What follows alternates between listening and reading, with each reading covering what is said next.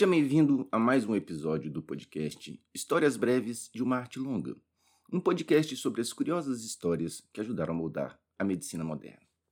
Hoje a gente começa uma nova fase aqui no podcast, na qual eu vou produzir, além dos episódios gerais e do quadro Eu Queria Saber, algumas séries sobre assuntos específicos. Inclusive, se você tiver uma sugestão, mande para mim no e-mail jordanopereira.yahoo.com. Aliás, mande para mim também, por mensagem de áudio ou de texto, o que você está achando aí dos episódios. A gente sempre pode melhorar um pouquinho. Eu curto muito quando tem algum feedback do que você que está aí ouvindo está achando aí dos episódios.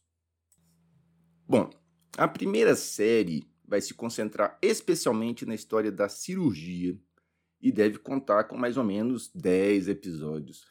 ou pelo menos é o que eu estou planejando. Vamos ver se vai dar certo. E sem mais enrolação, eu já começo esse primeiro episódio da nova série, Corte e Costura, com uma curiosidade bem legal. De onde vem a palavra cirurgia? Cirurgia vem de quirurgia, do radical kiros, que significa, obviamente, mão.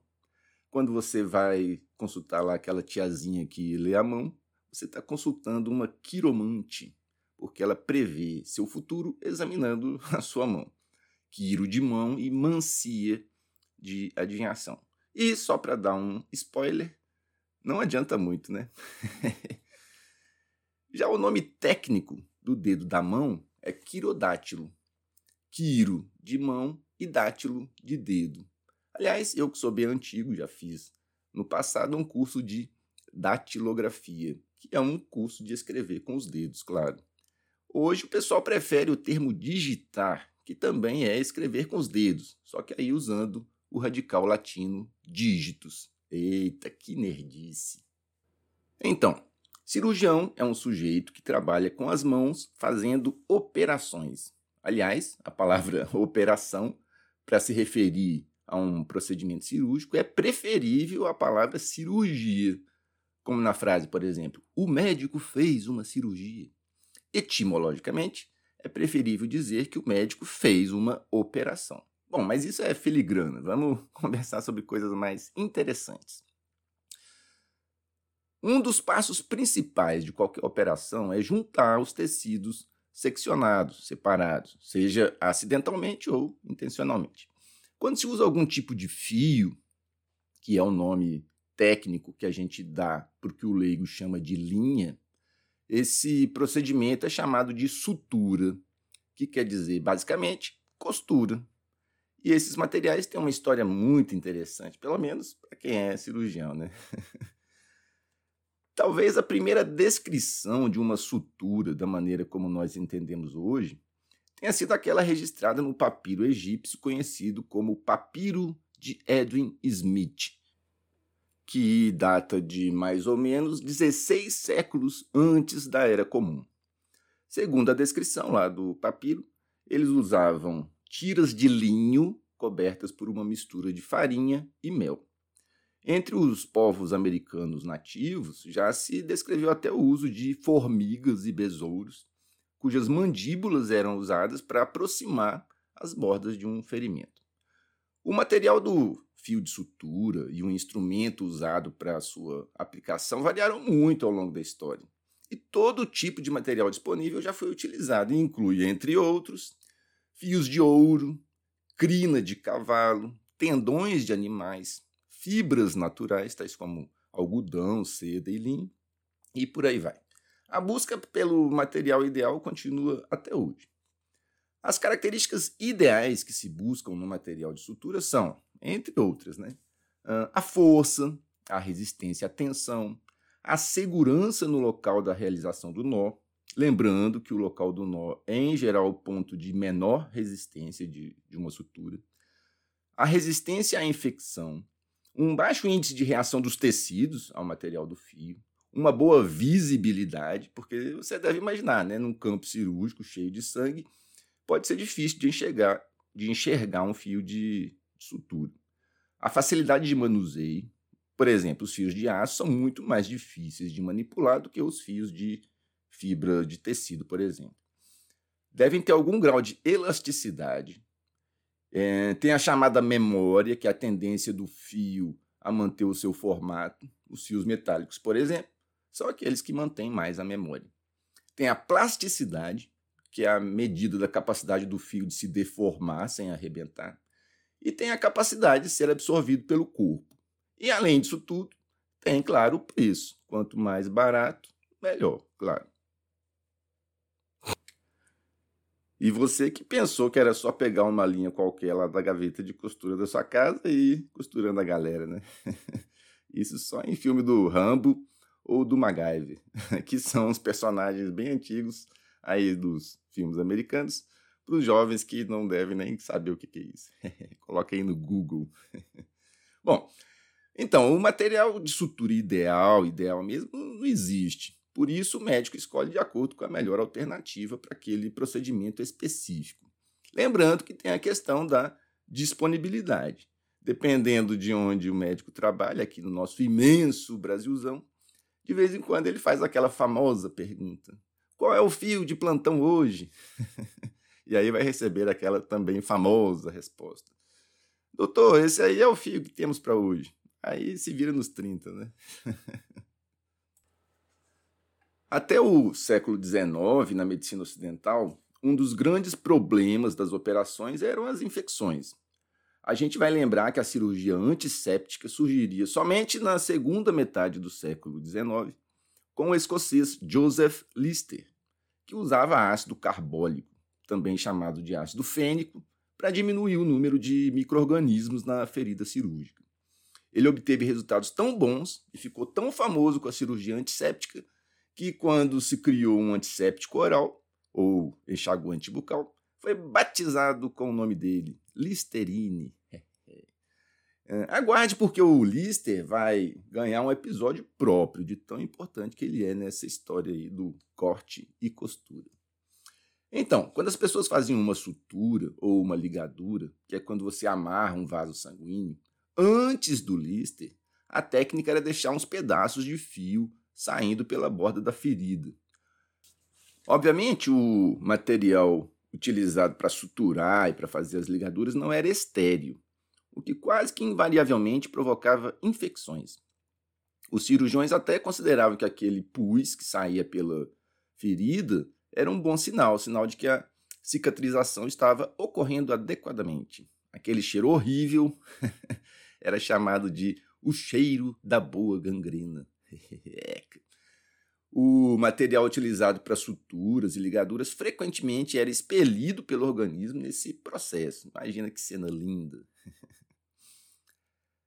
Havia um hábito comum e muito esquisito entre os cirurgiões até o século XIX, depois que faziam uma ligadura ou uma sutura, que era cortar e amarrar um pedacinho daquele fio de sutura todo sujo de sangue na lapela do avental, ou pior ainda, do próprio casaco que ele vinha da rua. O cirurgião que tinha um casaco cheio daquelas linhas cheias de sangue seco amarradas era considerado o cara, porque obviamente tinha mais experiência. e provavelmente muitos mortos também por infecção na conta, né?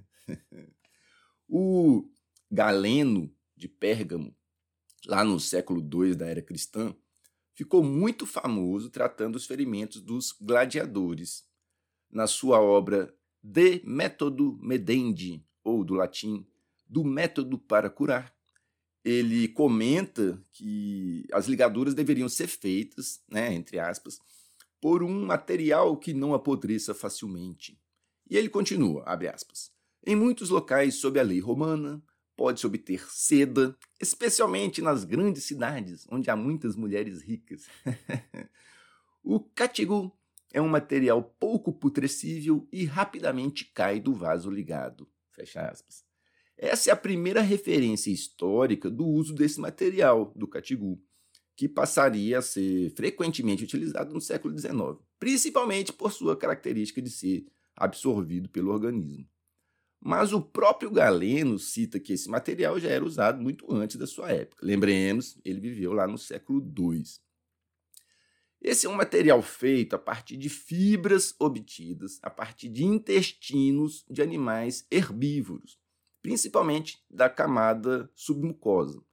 e é utilizado há milênios para produzir as cordas dos instrumentos de corda, obviamente.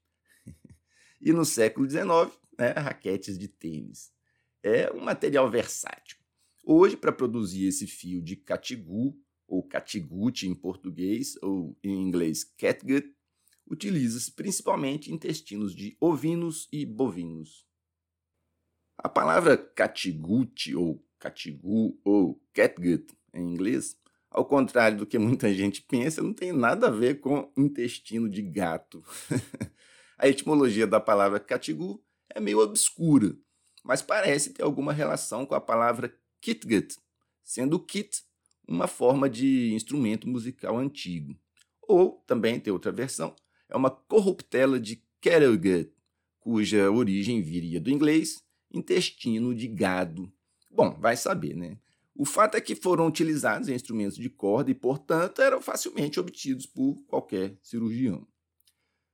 Um dado curioso é que todo mundo que já trabalhou com esse material nas últimas décadas sabe que ele vem numa embalagem cheia de um líquido preservante, em geral álcool etílico. Isso porque, obviamente, é um material orgânico. Além disso, aquele cheirinho de álcool do catigu faz parte da memória afetiva de todo mundo que treinou cirurgia aí nas últimas décadas do século XX e no começo do XXI. Isso porque agora o catigu vem sendo abandonado, porque provoca muita reação tecidual e por alguns outros motivos. Um dos problemas do fio feito com catigu simples é que ele é absorvido rapidamente, perdendo sua resistência em menos de uma semana. Há controvérsias, mas parece que foi o próprio Joseph Lister, lá no século XIX, que sugeriu tratar o material com sais de crômio, que o torna mais resistente e deixa a absorção mais lenta, mantendo a resistência por duas ou três semanas. Por isso, esse tipo de catigu é chamado de catigu cromado. Uma curiosidade é que recentemente se discutiu muito lá na Europa, né, principalmente, sobre o banimento do uso do catigu. Ele está banido. Isso por causa do risco de transmissão da encefalopatia bovina espongiforme, a famosa doença da vaca louca já que no Reino Unido o catigu era feito também de intestinos bovinos. Em humanos, o agente etiológico da doença da vaca louca causa uma. Em humanos, o agente etiológico da doença da vaca louca causa uma doença chamada doença de Creutzfeldt-Jakob, se é que é assim que se pronuncia, que é uma doença neurológica. Não houve nenhum caso registrado especificamente de transmissão da doença pelo uso do fio de catigu é, como fio de sutura. Mas na Europa e no Japão, por precaução, esse material foi banido, está proibido.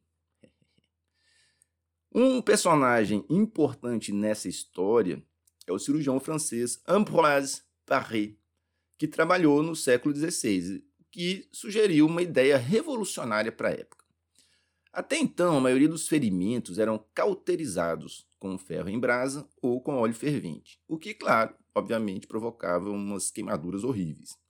Ele sugeriu então que seria melhor se simplesmente pinçássemos os vasos sangrantes individualmente e os amarrássemos com um fio, da maneira como a gente faz hoje. É o que a gente chama então de ligadura. Então é uma ideia bem simples e genial.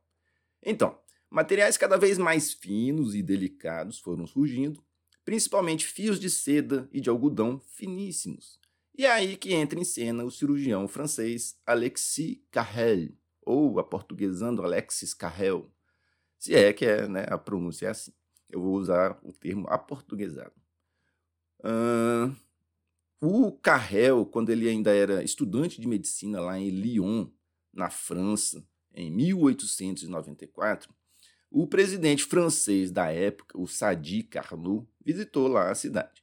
Ele, o presidente, né, não o Carrel, sofreu um atentado, tendo sido apunhalado no abdômen pelo anarquista italiano Casserio. Ele foi levado às pressas para a prefeitura, onde foi atendido pelos professores da Faculdade de Medicina de Lyon. A faculdade lá de Medicina de Lyon, na época, era sede da, de uma importante escola de cirurgia. Se houvesse alguma chance para o presidente ser salvo, ele estava no lugar certo. Os médicos fizeram uma laparotomia, que é abrir o abdômen, e descobriram que o ferimento atravessou o fígado e lacerou um grosso vaso sanguíneo chamado de veia porta. Eles tentaram tamponar o sangramento, sem sucesso, pois à época não se conheciam técnicas eficientes para suturar vasos sanguíneos. Eles podiam apenas ser ligados.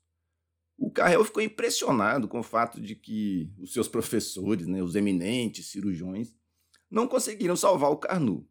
E aí ele decidiu se dedicar ao problema das suturas vasculares. E ele tinha um conhecimento prévio que viria a ser extremamente útil nessa empreitada. Quando o Carrel ficou órfão, aos 5 anos de idade, a sua mãe precisou trabalhar como bordadeira para sustentar a família. E o garoto ficava lá vendo a mãe bordar e achando aquela habilidade bem legal. Então, depois lá do atentado do presidente, ele procurou a melhor bordadeira de Lyon, a chamada Madame Larroidieu, se é que assim se fala, e se tornou seu aluno. Ele fez inúmeros experimentos em cadáveres e animais, desenvolvendo então a técnica de anastomose vascular término-terminal, que é né, juntar uma boquinha de um vaso com a outra, que é utilizado até hoje pelos cirurgiões vasculares. Ele iria publicar os resultados desses trabalhos em 1902. Aí depois ele mudou para os Estados Unidos e continuou desenvolvendo lá suas técnicas, que se tornariam as bases cirúrgicas para os transplantes de órgãos. Ele até ganharia um prêmio Nobel depois por causa disso. O Carrel foi uma figura fundamental no desenvolvimento dos transplantes, mas também foi um sujeito meio controverso. E eu vou fazer um episódio só sobre ele também, que é bem interessante. Ele parece um personagem saído de filme de ficção científica.